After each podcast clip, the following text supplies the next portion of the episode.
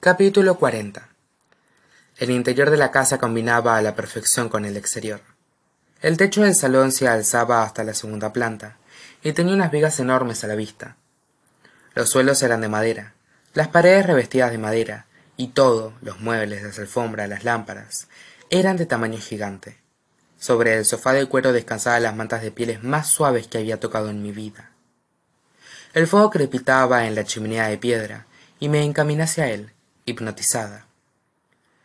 Hay cuatro dormitorios en esta planta dos más en el sótano y dos arriba. Alisa hizo una pausa. Te he puesto en el más grande de esta planta. Me aparté de la chimenea e intenté que mi pregunta sonara natural. Es por cuál era el cuarto de sky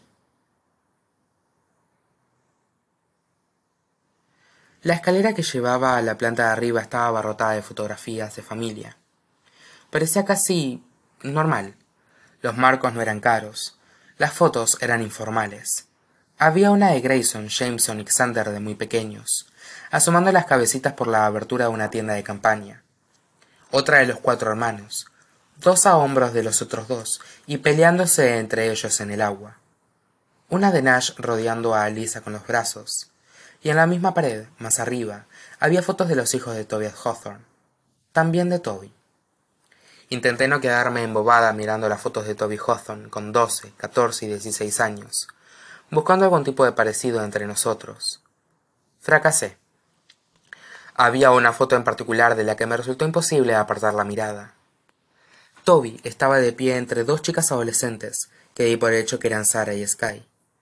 Saltaba a la vista que la habían sacado en el verdadero norte. Los tres llevaban esquís. Los tres sonreían y pensé que la sonrisa de toby tal vez se parecía un poco a la mía. Al llegar al piso de arriba max y yo depositamos nuestras bolsas en el cuarto que nos dieron que había pertenecido a sky. Tras echar un vistazo por encima del hombro cerré la puerta.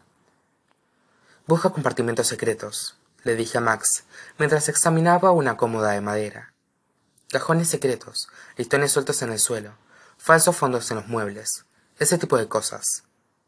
Claro respondió max paladeando la palabra mientras me observaba trabajando en la cómoda de madera. Desde luego eso es algo que sé hacer. No hay que esperar a dar con el premio de inmediato pero después de registrar el ala de toby sabía cómo buscar. No encontré nada particular hasta que me adentré en el armario.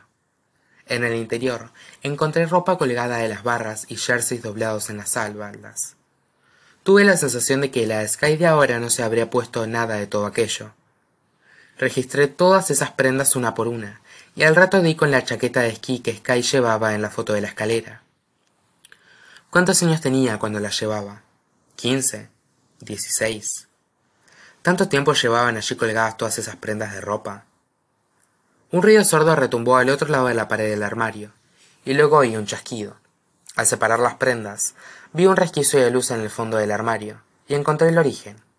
Allí recortada directamente en la pared. Había una puertecita. La empujé y la pared se movió cosa que me permitió llegar al angosto pasadizo que quedaba al otro lado. El pasadizo olía a cedro. Busqué a tientas las paredes y luego me las arreglé para encontrar un interruptor. En cuanto lo accioné vi un par de ojos. Alguien caminaba hacia mí.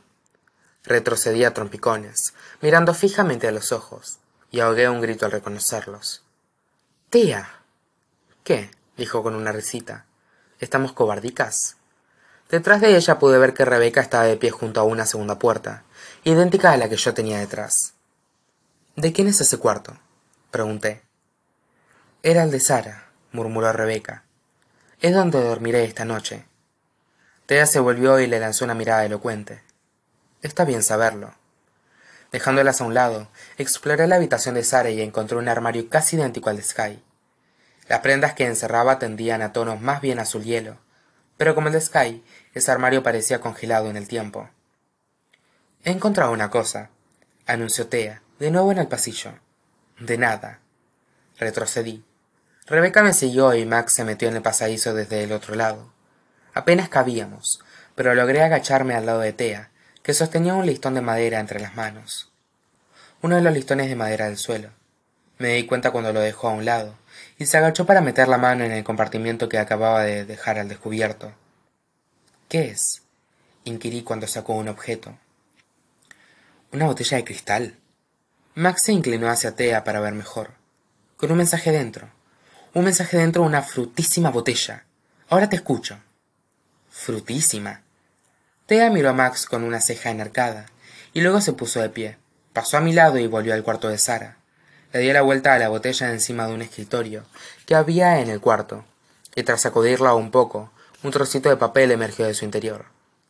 Mientras Tea intentaba desenrollarlo, yo me percaté de que el paso del tiempo lo había dejado amarillento. Te diría que es bastante antiguo, observó Max. Pensé en el testamento de Tobias Hawthorne. Como para tener veinte años. Sin embargo, cuando Tea acabó de desenrollar el papel, la caligrafía que vi en el mensaje no era la de Tobias Hawthorne. Era en cursiva, con ciertos adornos, tan precisa que podría haber pasado por una fuente. Femenina.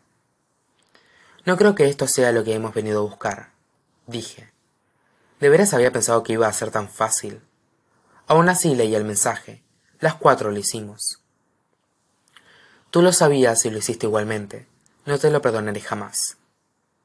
¿Hacer qué? quiso saber Tea. ¿Saber qué? Dije en voz alta lo evidente. Estas habitaciones eran las de Sara y Sky. Hablando por experiencia os diría que Sara no es de las que perdonan. Tea miró a Rebeca. Bex, ¿alguna idea? Tú conoces mejor que nadie a la familia Hawthorne. Rebeca no contestó de inmediato. Yo pensé en la fotografía que había visto de Sara, Sky y Toby sonriendo. Alguna vez estuvieron muy unidos. El árbol es veneno, ¿es que no lo ves? había escrito Toby. A S Z I T nos envenenó a los tres. Y bien, le dije a Rebeca, ¿alguna vez oíste alguna discusión entre Sara y Sky sin que se dieran cuenta? Oí muchísimas cosas de niña sin que nadie se diera cuenta. Rebeca se encogió de un poco de hombros. La gente le prestaba atención a Emily, no a mí. Tea colocó la mano en el hombro de Rebeca. Por un momento Rebeca se acercó al contacto de Tea.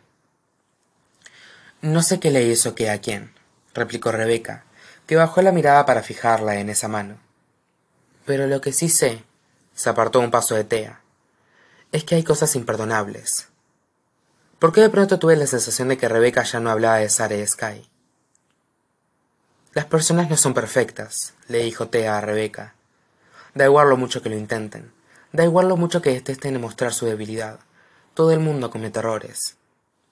Rebeca separó los labios, pero no dijo nada.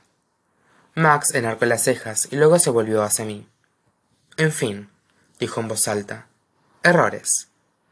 Me di la vuelta para mirar por la ventana una vez más y concentrarme en la tarea que tenía entre manos. ¿Qué error envenenó la relación de Sara y Sky? me pregunté.